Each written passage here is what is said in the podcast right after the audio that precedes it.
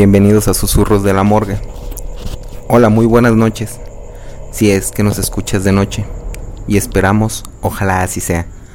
Si nos escuchas en el día, también te damos la bienvenida a este podcast donde desmenuzaremos cosas de terror, creepy, miedo, horror, misterio, suspenso, criminológicos, psicológicos, criminalísticos, etc.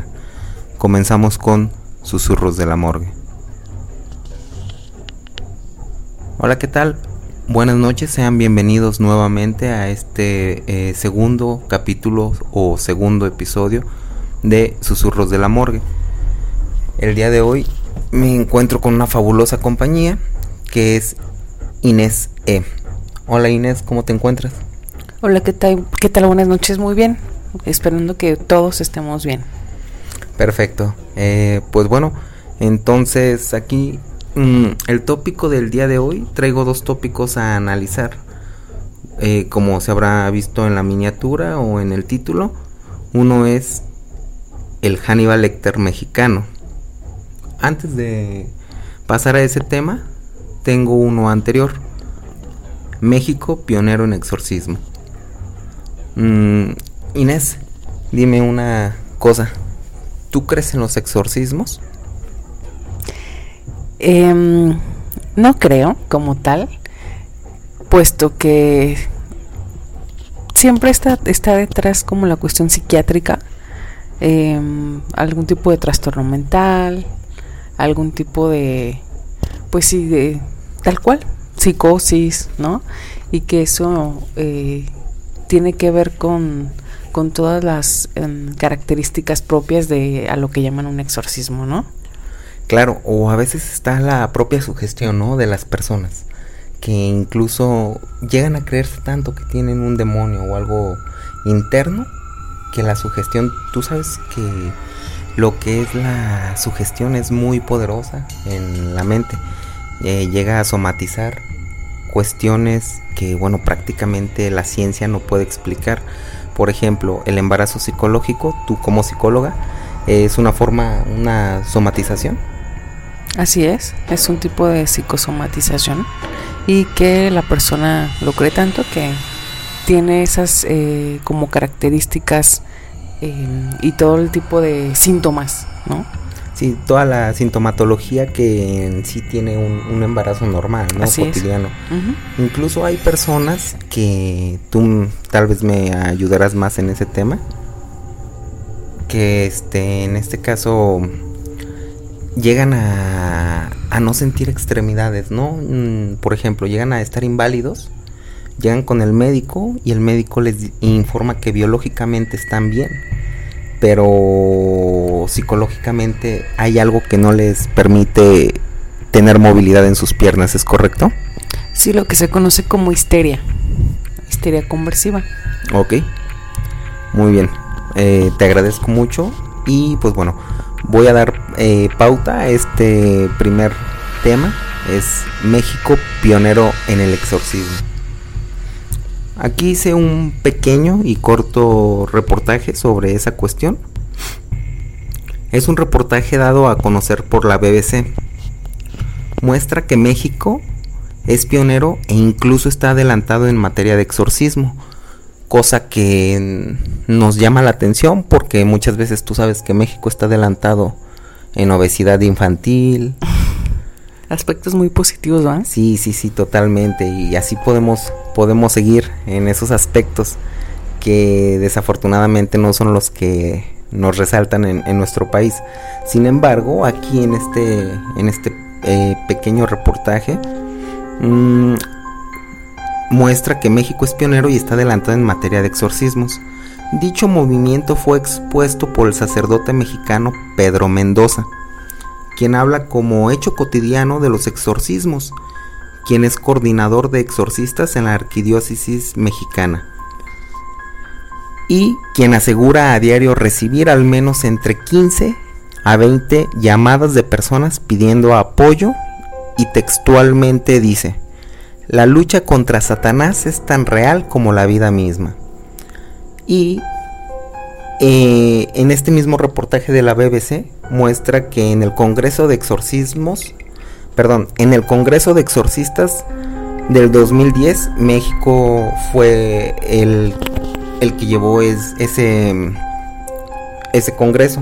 ¿Tú sabías que había congresos de exorcismos? De exorcistas, perdón. No, ni idea. Y menos en México, o sea. Eh, Es que es, es mundial. Eh, y esa, esa vez le tocó a México eh, hacer... ¿Como sede? Ajá, exactamente, como sede. Y haz de cuenta que, pues bueno, está el Congreso de Exorcistas. Y ya ves que llega John Constantine en, en su auto. Y llega acá. El ángel Gabriel. Ajá, llega el ángel Gabriel, llega poniéndose los tatuajes así en, entre los brazos y abriendo ahí la alfombra roja. La gente lanzándole los crucifijos a John Constantine. Y llegaron más personalidades. Llega el padre eh, Gabriel Amor, mm, que en aquel momento todavía vivía ya sabes, era el eh, llega el rockstar, ¿no? El rockstar llegó con un blin blin así de Jesucristo que dabas vuelta y con diamantes y todo. Entonces llegó aventando agua bendita, pero era Fanta. Órale, órale culeros, era Heineken. Y bueno, en ese congreso, te comento, em, se llevó en México DF en el 2010, recalco, se expuso este tema ya que había sido casi olvidado eh, por la arquidiócesis mexicana. El seminario de información eh, eclesiástica, muchos seminaristas manifestaron que el tema se los daban porque, bueno, ya sabes que estudian teología. Sí. Realmente no sé cuántos años estudian eh, teología pero sí sé que llevan una preparación como si fuera una preparación profesional. Como tipo licenciatura. Exactamente, es como una licenciatura, incluso creo que más, porque es más tiempo. Entonces sí se, sí se preparan, de hecho creo que les enseñan latín y, varios temas eclesiásticos, incluso un poco de psicología. Eh, por, porque es pues prácticamente la psicología está, sí, porque ellos les enseñan a dar consejos, ¿no? Sí, les enseñan a dar consejos. A ellos sí les enseñan a dar consejos. Ajá. Y bueno, más que nada, este, en este caso, eh, muchos de los seminaristas manifestaron que vieron la materia de exorcismos. O sea, eh, también entonces como tipo asignatura. De, sí, como una asignatura, ajá, de las que llevan. Digo, no me, no me voy a quejar. Yo a mí si me hayan dado en la materia de exorcismo diría, ah, huevo, está chida. Si me explico, si es una materia que yo me haya, me haya gustado llevar. Llevé crimen organizado yo, por ejemplo, en, llevé... Digo que son como diablos, pues también, ¿no? Sí, sí, pero eran materias cuando llegaba el profe y me decía, hoy vamos a llevar la materia de crimen, organizado de crimen organizado. ¿no? pero para mí era de a huevo, ya sabes, ¿no? Y así de esas materias, no como el que llegaba y les vamos a dar este informática. Matemáticas. Eh, que decías, puta madre. Entonces, a mí sí yo haya llevado una... Y más, si estuviera en el seminario. Ya sabes, ¿no? Que ahora vamos a ver gramática de latín. Y tú decir, puta madre. Entonces, ahora si te dan la materia de exorcismo es de a huevo. Entonces muchos de ellos mencionan que sola fue, solamente fue un breve repaso, incluso de un día o menos.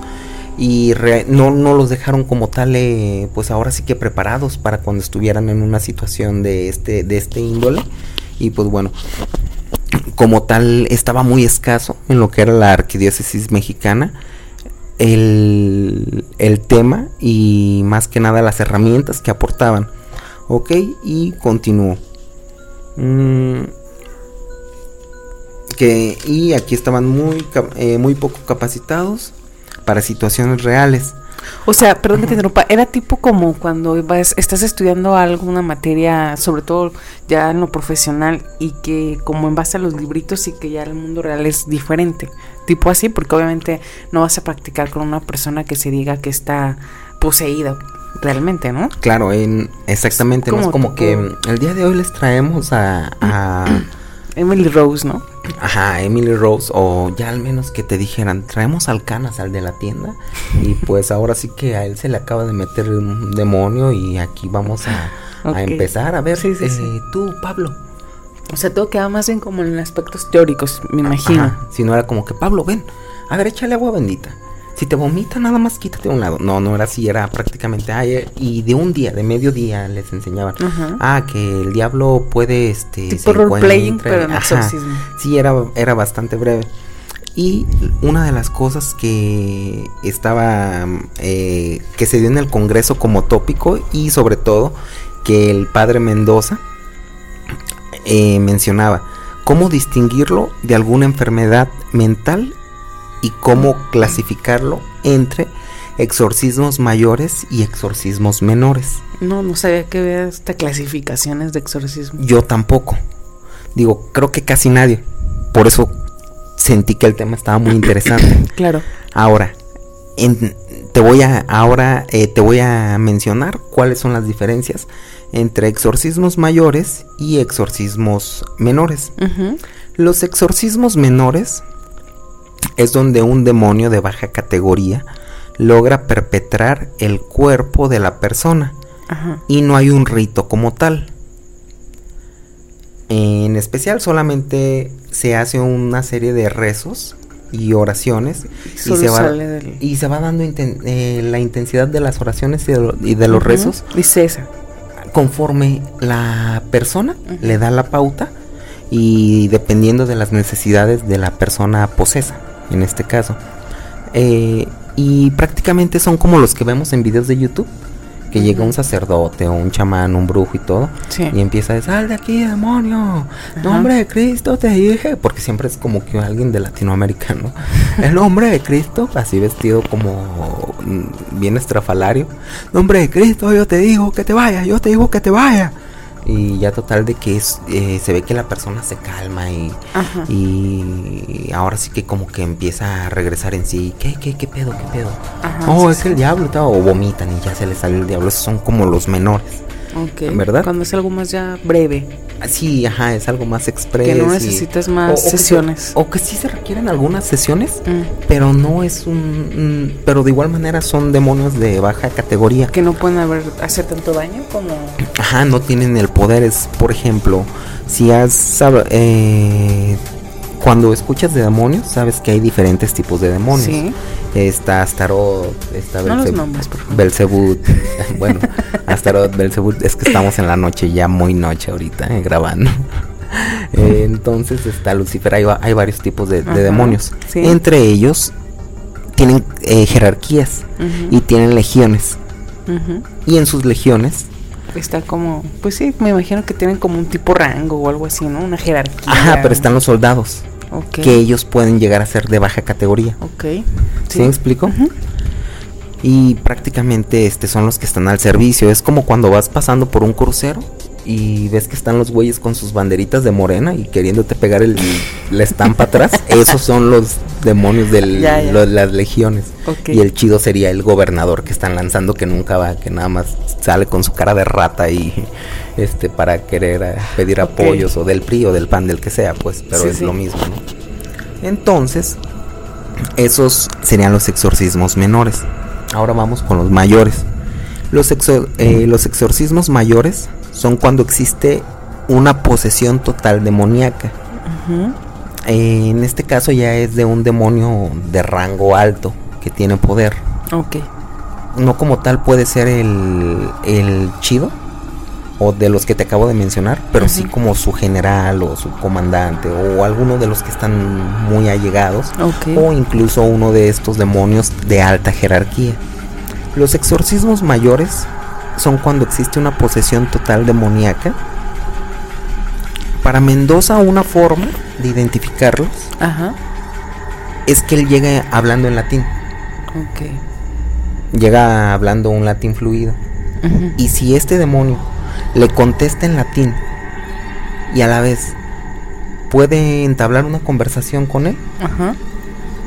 es un rasgo De que sí es. de que sí es un demonio. de que sí es un demonio. Otra de, la, de los rasgos que para Mendoza es seña de que está ante un exorcismo real es de que le puede hablar de cosas que están hablando en ese momento A la distancia y que son muy como locales. Como por ejemplo decir, ay, este, ¿y tu mamá cómo sigue? ¿Sigue enferma?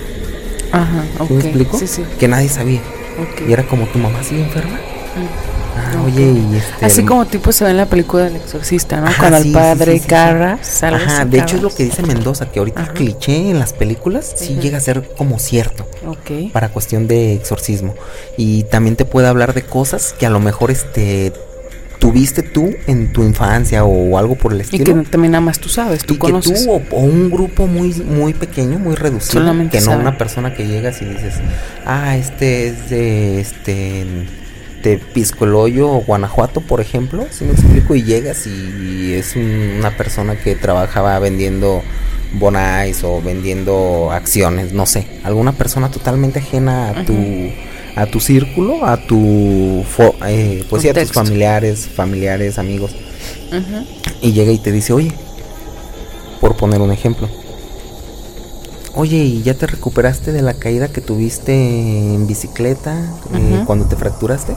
Ok. ¿Sí me explico? Que Sí, sí. sabe datos muy Específicos, precisos. específicos que una enfermedad mental como tal no te puede dar. Ok. ¿Me explico? Una enfermedad mental sí puede hacer que tengas alucinaciones, que te retuerzas, incluso sobre eh, fuerza sobrenatural. Hay ciertas eh, enfermedades mentua- me- eh, mentales que te dan mayor fuerza eh, por la adrenalina y este esta, esta cuestión eh, andro, Endocrinológica. gracias, que surge, que Ajá. te administra ciertas sustancias y que el cuerpo las aporta como tal, el sistema nervioso. Y pues bueno, pero como tal que te dé datos precisos de una historia de una persona, Ajá, eso no sucede. no, no sucede. Al menos en el DSM no he encontrado algo que te dé superpoderes para... el DSM es el libro... Ah, bueno, mejor aquí tengo a la psicóloga. ¿Qué es el DSM? Es un, es un libro, un compendio que utilizan eh, los psicólogos para em, clasificar de alguna manera a los, trastos- la- los trastornos mentales, perdón. Obviamente esto con una previa, previas este, eh, entrevistas, aplicación de test psicométricos de personalidad, de inteligencia, etcétera, que al final te da como resultado la clasificación de un posible trastorno mental de esa persona o eh, también incluso te da como eh, es una escala, ¿no? Para evaluar, eh, digamos, como el eh, el comportamiento de la- del Ok. sujeto, la adaptabilidad del sujeto al entorno. Muchas gracias. Y en este caso, por ejemplo, no entra en el DSM o en el Ajá. CI10, ¿no? Es el, Ese es el de la el inglés, el, el- el europeo, el del otro lado del charco. No entra en eso, entonces, pues bueno, para Mendoza Ajá. sí es como que un indicio muy característico para saber que está en un exorcismo real. Ahora, em, tienen fuerza sobrehumana También que llega a, a pedirle a muchas personas que lo agarren y aún así no pueden las personas o se les complica. Ok. Esa también es un indicio de Mendoza para verificar que es que bueno que está frente a un exorcismo real, ciertos rasgos ¿Te refieres característicos. como la, entonces al nivel de fuerza, al- tal cual, o sea, lo fuerte que puede llegar a ser una persona? Sí, claro. Ajá, pero claro que si ves a un güey super mamadísimo, ¿sí me explico? Y que no habla latín más que no, ha- no habla latín, no, no sabe, a lo mejor te va a decir, uy, allá, joven, en, en, no sé, por la Morelos, venden los mejores tacos de asada. No te está dando un evento real a, la distancia, te está, debe de ser muy preciso. Y una de las personas que quedaron impresionadas en este congreso fue Gabriel Na- Nanini, jefe exorcista del Vaticano. Entonces él sí dijo que México estaba avanzando bastante, mucho más que otros países en esta, en lo que es esta, esta materia de exorcismo, ¿verdad? ¿Pero por qué? ¿Porque Eh, se han dado más casos o, ah. o por qué? Ah, eh, te voy a decir exactamente. va- de hecho, voy a voy a eso. Y, e incluso, aparte de que se han dado, bueno, no me adelanto. Aparte de que México está haciendo mucha investigación. Ya a, lo, a las personas, tienes razón. Gracias, no había aportado ese tema. A, a, lo, a los seminaristas ya se les están dando materias más eh, largas, se les está dando mayor capacitación y se están empleando nuevas metodologías Mm. para identificación. Se está generando un manual mexicano de arquidiócesis Mm, exorcista. Entonces eso es como muy, muy pionero México ahorita. Entonces, este, en esa cuestión, eh, Gabriel Nanini ap- aplaudió bastante y dejó entrever que México es de los países que están haciendo más en lo que es el, en materia de exorcismos. Entonces, México es pionero, se podría decir que como Italia eh, fabrican carros muy chingones, como el Ferrari y todo. El México está fabricando los Ferraris de exorcismos, ya sabes, ¿no? Entonces, Oye, ¿y no tendrá que ver con esta cuestión de que por ser un país de los más católicos del mundo, justamente las personas que son más católicas son más, digo en mi lógica, claro, ¿eh? no, no tengo ningún argumento que lo vale mi lógica, nada más, que, que sea como más susceptible la gente tan creyente a ese tipo de cosas, porque como yo sí creo bastante en eso, Ajá. entonces soy más susceptible a que me pueda pasar algo en lo que sí creo, ¿sí sabes cómo? Eh, po- posiblemente, pero también hay que recordar que hay muchos países muy, muy católicos que no están teniendo avances tan em, Agigantados. agigantados ni tan extensos como México. Por ejemplo, te puedo decir a los que yo sé que se me vienen a la mente. Por ejemplo, Polonia. Ajá. Sé que Brasil también es sumamente católico. Sé que Italia es sumamente católico. Y pues bueno, claro, México son de como a los que yo sé eh, que son, son bastante católicos. Pero yo creo que sí tiene mucho que ver. Digo, es como por ejemplo cuando vas a Cuba o cuando vas a ciertos países de África. Ajá. Ahí se da mucho, tú sabes, la santería, el palo mayombe. Y se dan eh, este tipo... yoruba, ¿o Ah, cómo ya, Ajá, la magia yoruba. Entonces, ante esas cuestiones puedes encontrar a otros, a otras deidades de ese, eh, de esa religión o Ajá. sincretismo ahora, ya que se mezcló con algunas otras religiones por cuestiones de esclavos. Que te parece que algún día lo toquemos en un tópico Sí. a futuro, que Sí, está sí. muy interesante. Sí, muy interesante. Entonces, yo creo que también en ese caso ellos se llegan a dar, pero bueno, se llegan a, se llegan a dar exorcismos de aquel tipo. Ok. Pero bueno, sí tienes un punto y, y sí totalmente concuerdo con ello. Voy a con- eh, continuar. Eh, ok. Al parecer, en otro reportaje de la BBC, Ajá. menciona que hoy en día se cree que el diablo disfruta pasar por México. Visitar México. ¿En serio? Sí. Y por eso el alto índice de violencia. Al igual un reporte inusual de posesiones en dicha extensión territorial. O sea que hay muchas posesiones.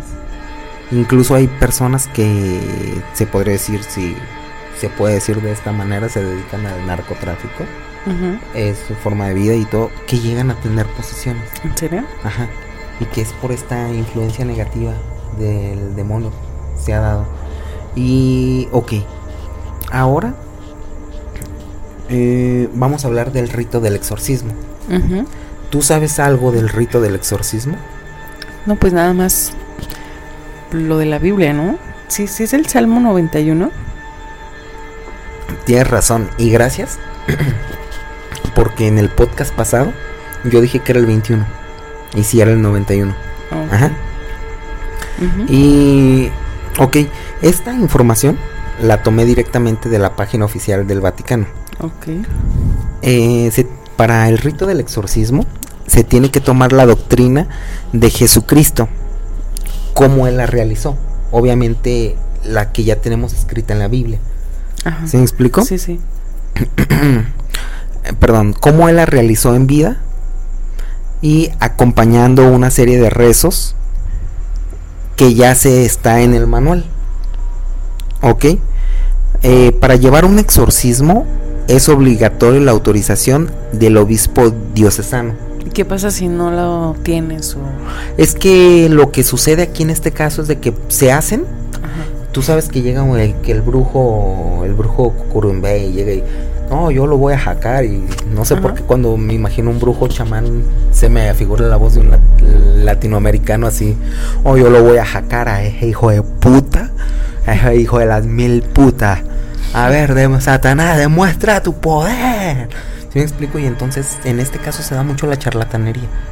Por eso se le busca formalizar y oficializar y que no sea una enfermedad mental Ya. y que no se esté Es meramente como para. oficializar, es para formalizar y que no sea como decir este yo voy a estar eh, extorsionando a esta persona por su creencia. Ya. ¿Sí me De- explico? Por sí. su creencia y el hecho de que cree mucho en Dios y en Cristo y en, en divinidades, deidades, etcétera. Sí. Y el güey tiene a lo mejor algún tipo de, de trastorno mental. Como el tipo caso de Emily Rose, ¿no? Bueno, de la es la película de Emily Rose, pues, que ahí se deja muy Muy en aguas que sucedió. exacto. Ajá. Y bueno, exactamente. en- Entonces también ellos marcan mucho esto, que incluso se tiene que verificar que no esté siendo tratada por un médico. Ok. Entonces, este, sí lo marcan en el manual del Vaticano. Sí hace énfasis, pues sí lo, sí lo mencionan, no es como que no, y todo, todo aquel que empiece a dar vueltas está de endemoniado. No, sí tienen que ver que haya registros que no, no es una persona con enfermedades mentales, O sino casi de- prácticamente, prácticamente se puede llegar a descartar, ¿sí me explico? Claro. Mm, ok, ese eh, que den para llevar un exorcismo es obligatoria la autorización del obispo diocesano, eso sí lo dije, ¿verdad? Sí. Y ahora tengo unos datos random, también extraídos de la misma página del Vaticano. Mm, se puede realizar exorcismos a objetos. ¿Eso lo sabías? No. O sea, ¿qué puede haber como objetos poseídos, tipo? Por ejemplo, como las muñecas y todo esto que se da. Bueno, en películas, ¿no? Uno ve en películas Ajá, sí. que puede pasar. Pero exactamente como lo vemos en películas, como El Conjuro y La Maldición Annabelle y y todo todo. Annabelle y todo eso. Sí, que se pueden dar exorcismos en objetos eh, que tengan algún demonio. Entonces eso yo no lo sabía, yo Ah, creí que yo creí que era ficción. Animales, por ejemplo, ¿no sabes de eso? No sé porque no venía en el En la en la página, y todo lo que venía fuera de la página, yo sé que si busco en internet Puede que encuentres, pero no va a haber cosas, pero la dentro de la página oficial No está. no está. Ok. entonces por eso no la tomé. Ok. Mm, ok. Em, durante los últimos 10 años se trabajó en mejorar el rito del exorcismo. Hasta que el sumo pontífice, eh, Pontífice. autorizó el trabajo final. Se puso a la orden de pastores y fieles a la iglesia. Eso, eh, ¿sabías? No. Ok, en este caso se empezaron a trabajar para ver cuáles ritos eran como que, ah, este rito es más, más chingón. El de va de retro Satanás, que es el único que conozco por las películas. Ese de va de retros está con huevos, díceselo, díceselo.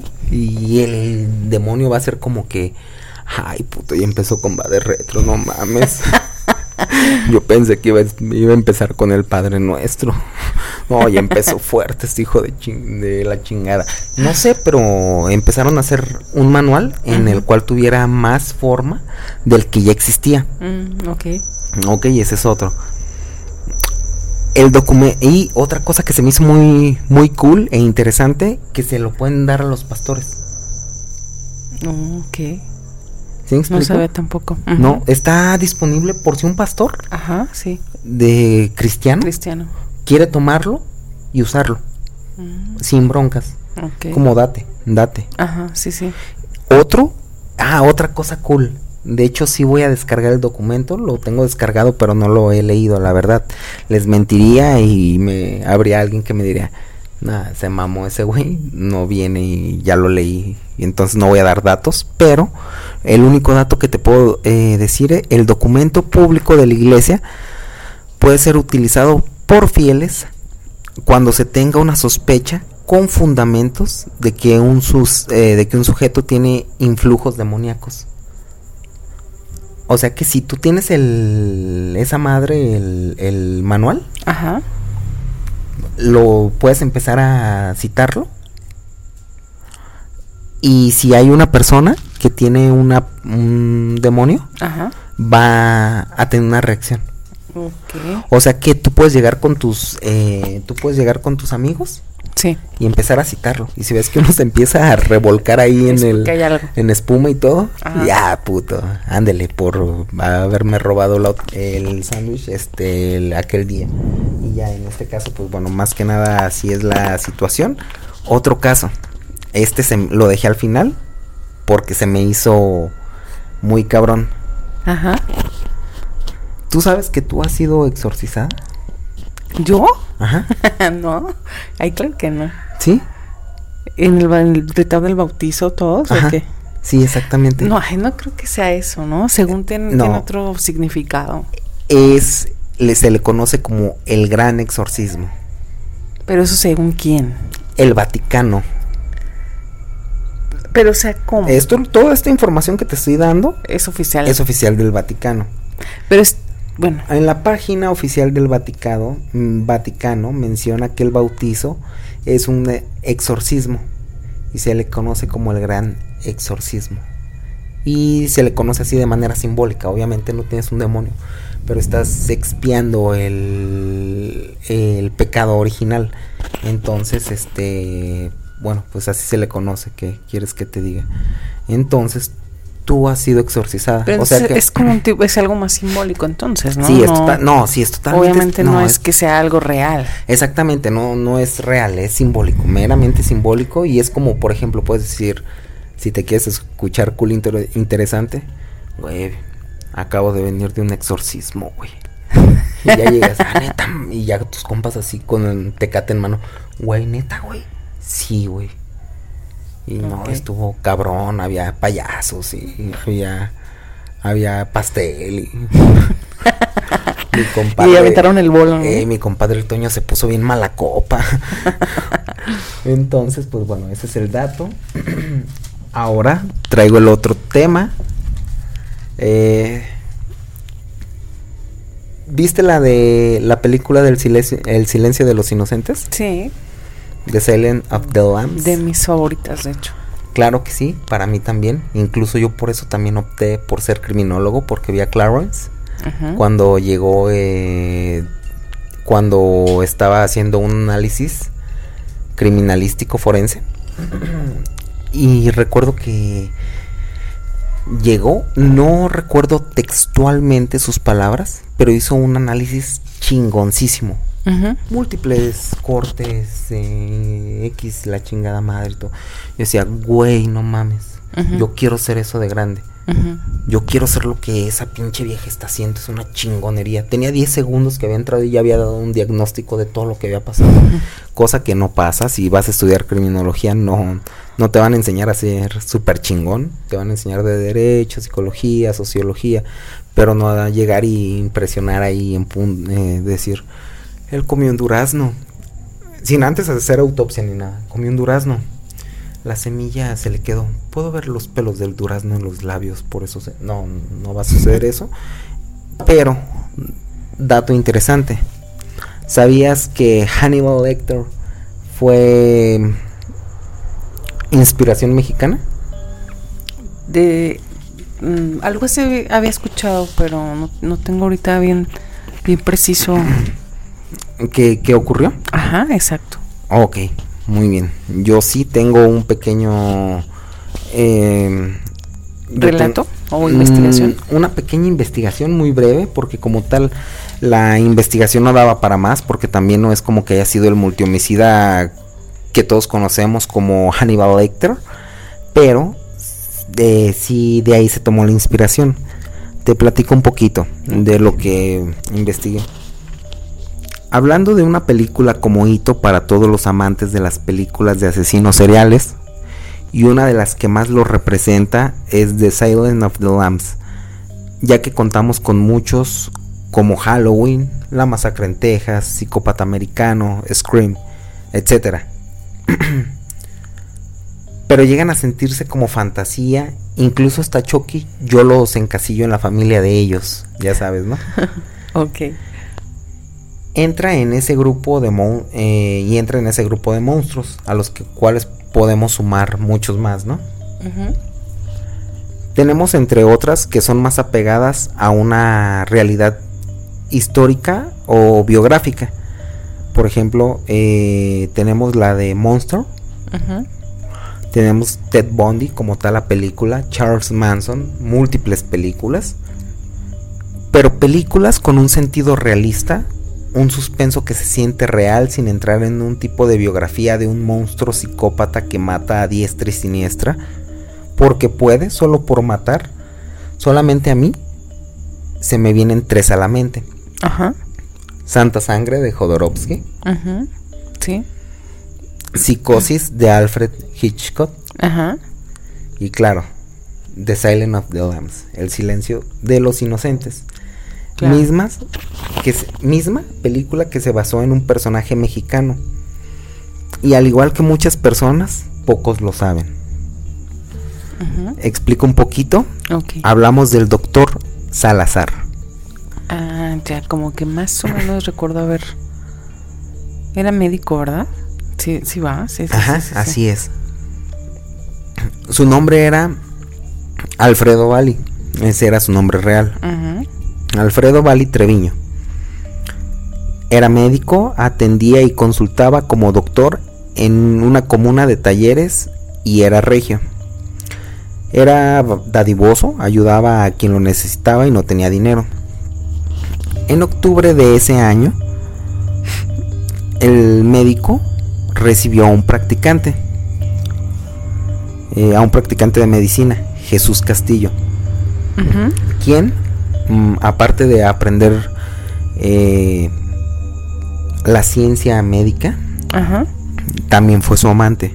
Ok. Y, aparte de ser su amante, posteriormente lo empezó a extorsionar a Bali. El chavito es tu estudiante. Ajá. Ok. Lo empezó a extorsionar de hablar públicamente de su homosexualidad. Y en aquellos tiempos, obviamente, estaba más recriminado, lo que ya sabemos, ¿no? Claro, sí, porque en ese año estamos hablando finales de los 50 Ujú. y en Monterrey. ¿Sí me explico? Sí. prácticamente era si eres gay este te vamos a expulsar de la sociedad tú ya no perteneces a la buena sociedad ya sabes no Sí. entonces vale por ser médico tener esta esta eh, reputación de una persona altruista dadivoso mm, realmente no le convenía esa esa situación Ambos tuvieron una, una acalorada disputa, Bali y Castillo. Cuando esta, esta disputa, no se sabe el tema, supongo que por lo mismo de la extorsión, Ajá. en esa disputa Bali perdió la calma. Lo degolló con un bisturí, hasta que se desangró Jesús. Luego, con toda calma y como todo un máster cirujano, lo cortó en pequeños pedazos e introdujo el cuerpo en una caja de cartón para posteriormente meterla en el carro y luego enterrar las partes en un rancho algo retirado de la zona. Sintiéndose sin preocupación, no presentía que tiempo después y encontrarían el cuerpo, exhumarían dicho cadáver. Y él iba a ser señalado como autor material por los cortes tan finos y precisos, porque quién más podía ser, no era como que, ah, no, es que para mí que Un es un- carnicero, ¿no? podría ser un carnicero, pero pero el carnicero pues son cortes más Cortes finos, ¿no? son cortes como más fuertes, ya sabes, con machete. Sí, no tan era precisos, con- obviamente. Con, bisturí. Entonces sí. era prácticamente unos unos cortes con forma de corazón, otros de Mickey Mouse. De, Ay, ¿quién puede hacer del páncreas un Mickey Mouse? Ah, pues vale.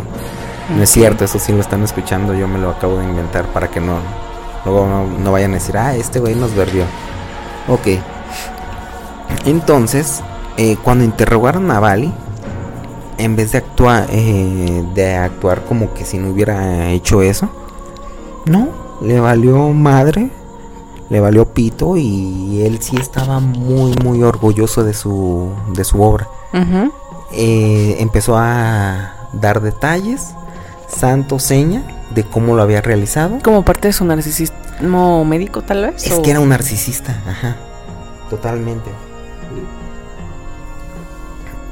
Y se le veía cómodo y complacido. Dato random. Fue el último mexicano condenado a la pena de muerte. A él todavía le tocó esa.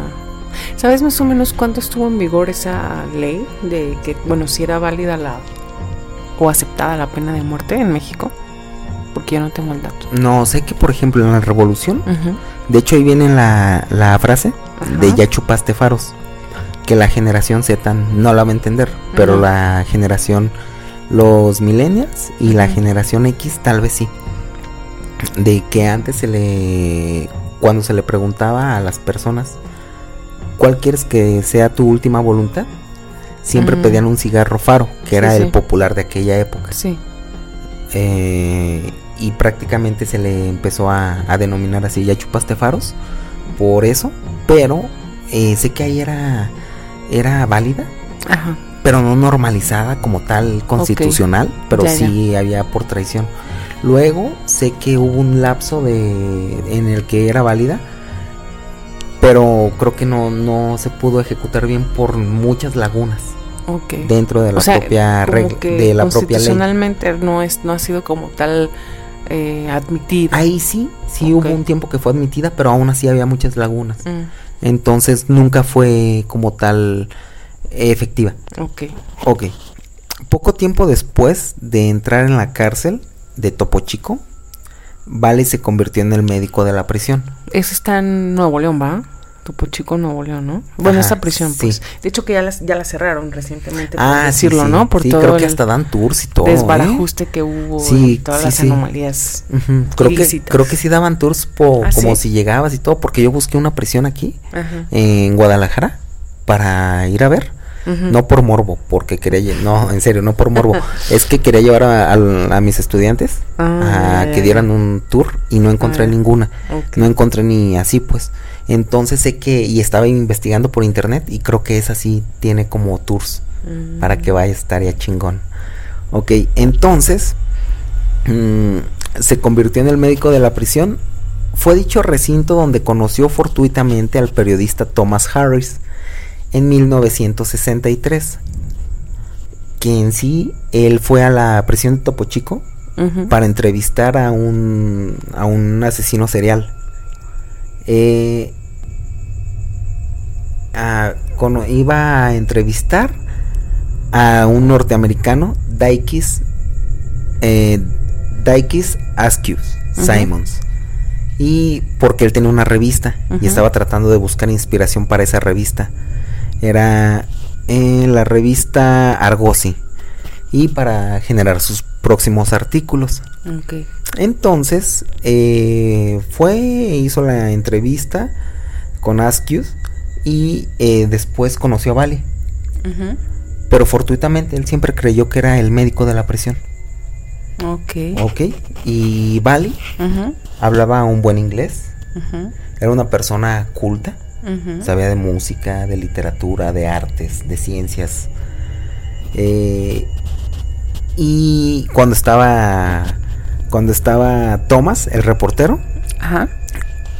Es- la impresión era de esta persona es una persona muy culta y es una persona pues ahora sí que prácticamente muy muy letrada eh, elegante incluso. Eh, un guardia de la prisión se le acercó a Thomas y le dijo tenga mucho cuidado no hable con él. Él es un asesino y Mm. podría hacer cortes tan precisos de su cuerpo y meterlo en una caja Ok. Sí. Ok. La impresión. me imagino. entonces para Thomas Ajá. fue como No le puedo creer. Wow, ¿sí me explico? Es- no mames, es como otro tipo de, de criminal que estoy acostumbrado. Normalmente son personas violentas. No, esta era una persona don señor, don mamón, ya sabes, ¿no? Así que decías, ah, no mames. Sí, sí, sí. Uh, señor francés, ulala, ya sabes, ¿no? ya sé. Entonces, eh, tenía una conversación intelectual y pues bueno, prácticamente fue algo que eh, impactó a, a- a Harris.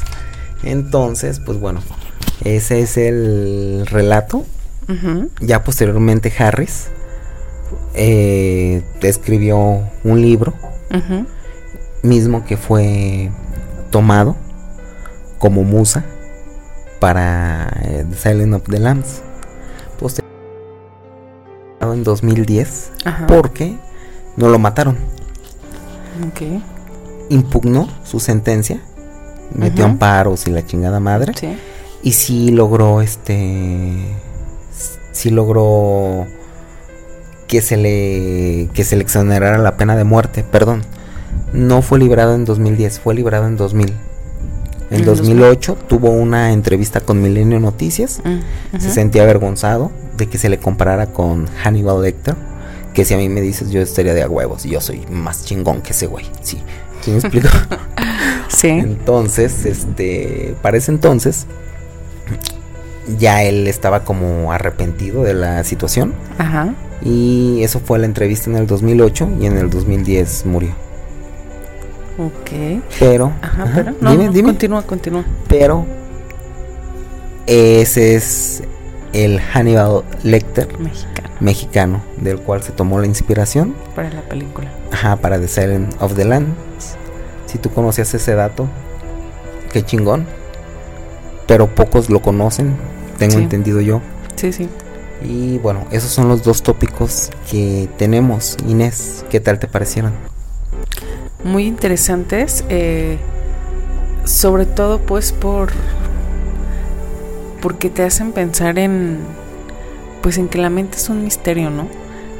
Este. En ambos casos, ¿no? Tanto en la cuestión de los exorcismos como.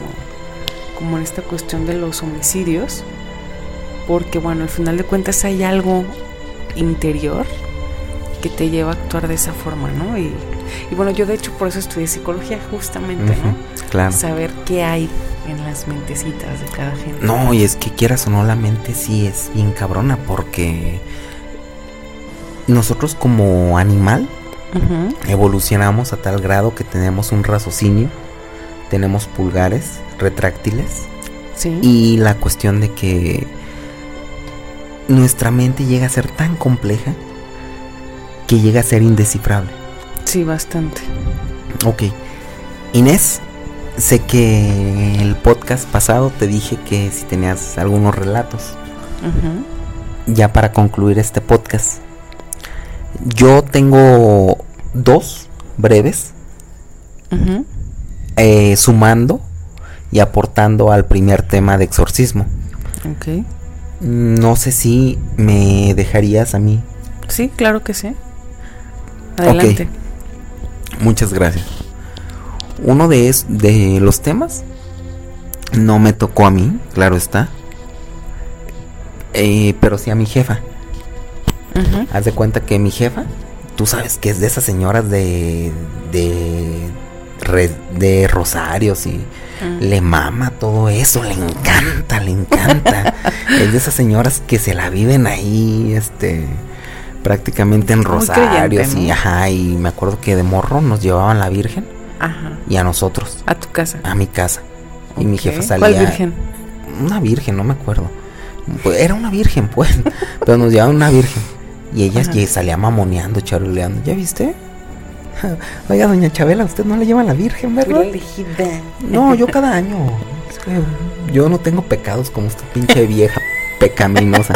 No, ponle que no así, pero sí a mi jefa le, le encantaba todo eso. Se y tenía, sentía privilegiada. ajá, eso. tenía amigos padres y todo, ¿verdad? Sí. Ah, voy a ir con mi amigo. Era influencer. Ey, era influencer de aquella, La- de aquella época. del catolicismo. eh, de influencer del catolicismo. Deja, voy con mi amigo el sacerdote fulanito. ¿eh? Total de que este ella pues bueno prácticamente al ser de esa crianza mm, obviamente a todos nos transmitió o trató al menos conmigo de transmitir sus eh, creencias pero sí los conozco perfectamente. Si me explico, yo estuve en todas, en... Yo estuve en todo lo, católico que pueda existir. Me explico, en el Pentecostés, en encierro, en todo estuve, en todo eso estuve. Entonces, si tú de morro te llevaban a un McDonald's o algún lugar así, considérate chingón, privilegiado. Yo lo conocía por la, por la tele. Si me explico, sabía que había un lugar que se llama McDonald's y Burger King. y- chido ahí. y yo decía, güey, qué chingón serías, sería estar ahí. Pero no, a mí me llevaban a otros lugares. Por ejemplo, el... A mí me llevaban a otros lugares como a, digo, a estas misas y esto, ¿no? Entonces ella después siguió yendo a un lugar que era una, eh, no sé qué era, pero iban a una casa muchas señoras y un sacerdote a rezar. Eran como los ñoños del templo, pero iban todavía como que Hacer oración en la casa. hacer de oración en la casa y todo y oraban. Y les llevaron una niña. Y esa niña, llegó mi jefa y me dijo, ay, exorcista, exorcizamos a una niña. Y yo así de vergas. Y eso sí me interesó, ¿no? Y yo, a ver, ¿qué, pero ¿cómo, jefa? ¿O cómo estuvo, no? No, es que la llevaron y que, este, porque decía muchas groserías y porque, este, se, que se tocaba mucho. Tipo masturbarse. ¿a eso Ajá, sí, pero estaban, estaba niña, menos de 10 años.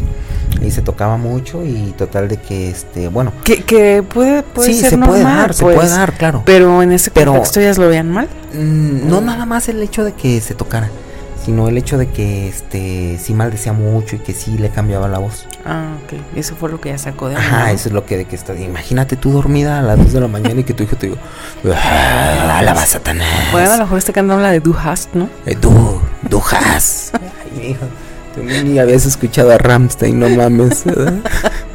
la Ya verga. Entonces, total de que la, la- que llevan a la morrita y que sí empezaba a respirar ah, brevemente y que se reía de las señoras. Mm, eso fue lo que les ardió a ellas. Eh, pinche mocosa, ya la viste cómo empezó a reírse, muy mamona la culera. Entonces que se reía de las señoras y que les decía culeras, pinches hipócritas, a todas las voy a ver allá, ¿saben a dónde? Mm, ¿Verdad? Ajá, sí, sí, Y sí. era de, a la verga. Ah, pinche mocosa, todavía que le sacamos el demonio se pone de mamona la culera. Entonces a mí sí me lo platicó y sí era como que, ay güey, pues no sé, si me explico yo la verdad. Yo he visto ex- exorcismos, pues ahora sí que por la tele o por YouTube y todo eso, ¿no? Sí. Eh, pero así de que De si yo estuviera, de alguien, si yo estuviera enfrente de un exorcismo, Ajá. yo creo que sí me cago, no sabría qué hacer. Y más que voltee y te, que te voltee a ver y te diga, ¿te acuerdas? Y que te diga cosas así bien, exa- bien exactas. Y esta noche voy por ti, culo. Es como si un cabrón del pinche crimen organizado te amenaza. Yo creo que te sientes todavía más cabreado con el pinche, con el exorcista. Porque ese cabrón, este, te, acá, no sé, con el crimen organizado te puedes mover, te puedes ir a vivir a Jamaica o qué sé yo. Pero este güey te está en tus pensamientos, ya sabes, bueno, obviamente Sí, sí, sí. tomando una cuestión, un pensamiento eh, Como más. y- pues más sugestivo. ah, ok. Si me sí, explico, obviamente si ya te basas en la ciencia, pues ya es diferente. Pero ya basándote en una... Y tú sabes que la sugestión sí nos ha llegado. ¿Cuántas veces no hemos escuchado cosas o algo así que decimos, qué pedo, qué pedo? Y Sí, son cosas que dices, güey, no, tiene una explicación. No la encuentro, pero sí la tiene. ¿Me Debes explico? tenerla, ¿no? Ajá, debe de tenerla. Entonces, ese es uno de los relatos que recuerdo que mi jefa sí, sí nos contaba. Y tengo otro eh, que como tal es similar, pero no tanto, pero sí tiene que ver. Como te mencioné, a los morros privilegiados los llevaban al Burger King, al McDonald's, incluso al- a los pinches tacos. Ajá. Yo pura de árabe, ya sabes, pura de metro 34 centímetros. Era de, ah, mijo, te voy a sacar y yo así de huevo. Si, si me explico, vamos a ir a, no sé, a alguna plaza, algún centro. Te voy a llevar a que veas al Santísimo. No me dijo el Santísimo, me dijo, vamos a ver a Cristo. Ujú. Y yo, pero como de morro, ¿verdad? ¿Cómo a ver a Cristo? Sí. Y te digo, mi jefa me dijo en sí que íbamos a ver a Jesús. Me dijo, ay, este, vamos al Templo de la Esperanza. ¿Cuál es ese? ¿O por dónde está? Bueno, es un templo que... No es tan famoso, ¿ah? No, pero de Guadalajara, de esos locales. Ah, ya, son locales más bien. Ok. Y me dijo, vamos al Templo de la Esperanza. Van a sacar a Jesús. Ujú. Dice, lo va- van a sacar como si lo tuvieran como una bestia enjaulada, como un animal enjaulado, como tigres, así, algo así. Y dice, van a sacar a Jesús. Y yo siempre había escuchado de Jesús, yo es- escuchaba la casa voladora y la cama Ah. voladora, caricaturas religiosas que en su momento pues sí me gustaban, ¿sí me explico? El libro, ¿no? También estaba el, libro, y la casa el voladora. ajá, el libro y la casa voladora. Digo, había ido a no sé cuántos. El catecismo y todo. Ah, el catecismo, todo ese cotorreo. ¿sí me Sí, explico? sí. Entonces yo dije, güey, Qué chido. por fin voy a. Van a sacar a Jesús, ¿no? Sí, sí, sí. Entonces, total, de que fuimos. No, no mames. De la chingada. Es una misa donde entras. Y para un morro, estoy hablando que tenían 10 años o menos de 10 años. Es, un- es una chinga, ¿sí me explico? Porque son como 3 horas. No es una misa de una hora. Sí, una misa de una hora. Y Para es un una niño es cansado. Sí, sí. Para 3 horas, para una misa es de puta madre. Oiga, padre, ¿no tiene un pinche revólver para darme un balazo En la el- ajá, en medio de los ojos y terminar con mi agonía? Entonces el padre empezaba a rezar. Y haciéndose el gracioso también ya de esos padres de... No, y es que nuestro Señor dice... Franco Escamilla. Ajá, de que decías, ah, tenga mi like, buen padre. No, y es que el Señor dice, aquella mujer tiene que ser sumisa para el esposo. Y vemos a la, a la señora afuera comadreando con sus amigas. Decías, güey, era bien machista ese pinche, con Ah, sí. ese pinche este, discurso que, que decía el padre. Bueno, Sí. por poner un ejemplo, no me acuerdo Sí, si era así, pero sí recuerdo haber escuchado algo así Ajá. en sacerdotes anteriormente, así en la misa. Entonces se ponía ahí, este, empezaba a hablar, la chingada madre. Mm, y no, pues ya vamos a sacar a Jesucristo. Ujú. Yo no sé, te lo juro. Yo sentía que detrás de donde está el padre con la mesita, estar. la mesa, no, que iban a abrir las puertas por detrás Ajá. y que le iba a salir algo así como con fuegos artificiales así, a un lado Ujú. y él con lentes negros, con la canción de Welcome to the jungle. Na, na, na. Así con una cesta vacía, aventando panes y pescados. No sé, yo esperaba que fuera o que saliera y tengan aquí está, aunque sea un, un cosplay Ajá. Sí, de sí. Jesucristo de un güey disfrazado, así con la cruz que fuera su nombre. Pero ya más en físico, Jeremías, ¿no? ajá, y sacan una madre, bueno, sacan acá el, al Santísimo, Santísimo. que era un- como una madre, así como una charola, pero como con rayos, Mm. con una hostia en medio. Ah, sí, sí. Y yo así de, no mames, me timaste, jefa. Ya sabes, no, el, el Santísimo este, ajá. Y yo dije, nada, se pasaron de verga. Ya, Yo, Sí, sí. yo esperaba otra cosa, yo esperaba oro y me trajeron un cobre o algo así. Y lo empiezan a pasar ahí. Sí. Ahí va el dato cabrón. Por lo que llegaste. Ajá, por lo que llegué aquí, no por, por el, cos- co- el cosplay ni nada. Era porque cuando lo sacaron y todo, Sí. Mucha raza se volvía loca. Y empezaba a, escuchar este ruidos de rebuzna, rebuznos de burros. Que burros re- eh, estaban Rebuznando. Ajá. Ajá. Y tú volteabas a, buscar los burros. Yo al menos sí, porque a mí se me haría chingón ver un burro O sea, dentro pero- del templo. Pero ellos decían, o tú No, también no, se escuchaste. escuchan, se ¿Tú escuchan. lo Sí, sí, yo lo escuché. Tú también fuiste parte de la histeria No, colectiva, no, porque yo ya entonces. estaba hasta el huevo. Pero Yo ya estaba entonces. aburridísimo, yo no fui. Aparte de que yo era un niño de 10 años, yo no, yo no podía histerizarme porque yo no sabía todavía la cuestión católica. Pero a lo mejor las cuerdas vocales de esas personas se acomodaron a tal modo. que pareciera que Que eran parecía, burros pero yo sí rebuznando. di- dije un burro. Y, Y yo sí me acuerdo que busqué a ver, porque dije, güey, está de la verga, está bien aburrido. Ajá, Al menos ver un burro pasar ya, ya te cambiaba el panorama y dices, ah, pinche burro. en un lugar cerrado. ¿no? Ajá, y luego salía este, se escuchaban este de, de puerco. Chillidos de puerco. Ah, pero de puerco, no de persona que le hiciera como puerco. Ajá, sí, sí. Chi, y yo así buscando el burro y los puercos. ¿Y tu mamá qué te decía o qué?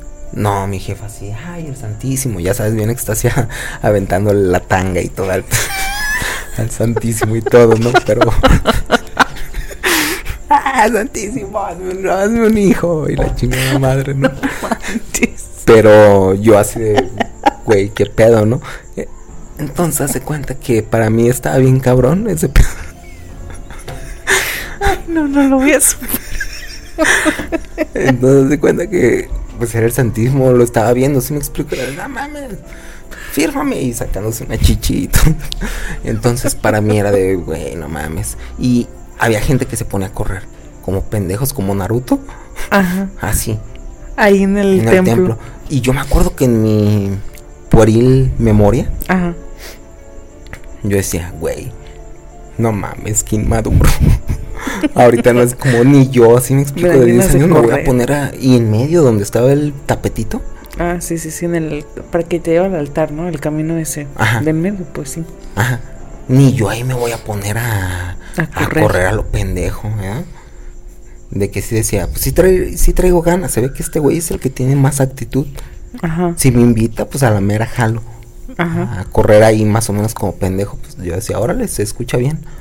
Pero si veía a los señores corriendo ahí, si me explico, y yo era de, güey, no mames. O sea que tú fuiste parte como ahí de una locura. De todo, sí, en esos templos, en esas misas se da bien cabrón la locura. ¿No te acuerdas una vez que pasamos cuando se murió este güey, el Joaquín Arón de la Luz del Mundo? Que pasamos por un templo y que se escuchaban también gente llorando Ah, y, sí, sí. y hablando, ¿sabe qué vergas? Eh, ¿Qué sí idiomas? de ¿Sabe qué chingados y todo? Y de- ah, pues es eso, la histeria colectiva. Se dio bien cabrón ahí la histeria Mm, colectiva. Y había gente que este, decían, milagro, se le dio el voz de el don de Lenguas, De lenguas, esa mamada. Sí, ah, es que varios. Ah, y, y veías a un ruco así con su camisa de carnitas morales. Ache, güey, ne, güey, ache, güey, ache, güey, ache, güey, ache, güey, ne, güey, ache, güey. Ninguna puta lengua. Si me más porque empezaba. Ache, güey, ache, güey. Ah, se le dio el, el don de lenguas. Ah, ta, ta, ta, ta, ta. Chacarrón, chacarrón, ma, ma, ma, ma, ma, ma, ma, ma. Y, ay, el don de lenguas y su puta madre. Y se daba mucho eso. Pero lo que me impresionó a mí, pues, y que, ay, que se le salió el demonio. Y sí, está bien cabrón histerizada la raza. Pero sí me sorprendieron los sonidos de burros y de puercos. Tengo que admitirlo. Nunca me habías contado eso, ¿eh? Sí te lo había contado, ¿No? sí.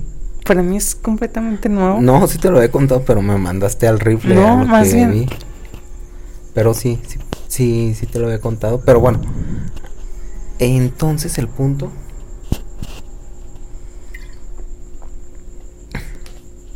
Posesión, histeria. Yo diría totalmente como científico que es histeria. Sí, claro. Pero,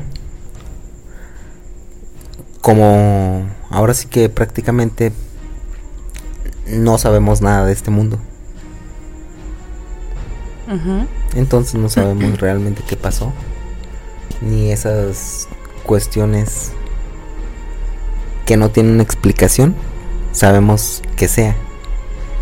Entonces solamente tú tienes el criterio y ustedes que nos escuchan tienen el criterio para decidirlo en esto que fue susurros de la morgue.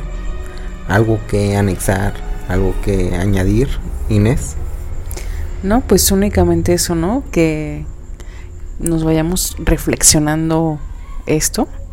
Que sí es, es, es un tema muy extenso, ¿no? Que nos puede dar para mucho más. Y vale la pena como que sí, cada quien crear su propio criterio. Y, y si alguien ha tenido alguna experiencia, pues también estaría padre compartirla, ¿no? Sí, Para totalmente. completar. Estaría muy chingón. Si no hay nada más, yo les deseo una excelente noche. Y ojalá hoy que estés durmiendo en tu cuarto, de la nada escuches un chillido de puerco y un- una rebuznada de burro. Qué malo. Y buenas noches. Buenas noches. Hasta luego. Hasta luego.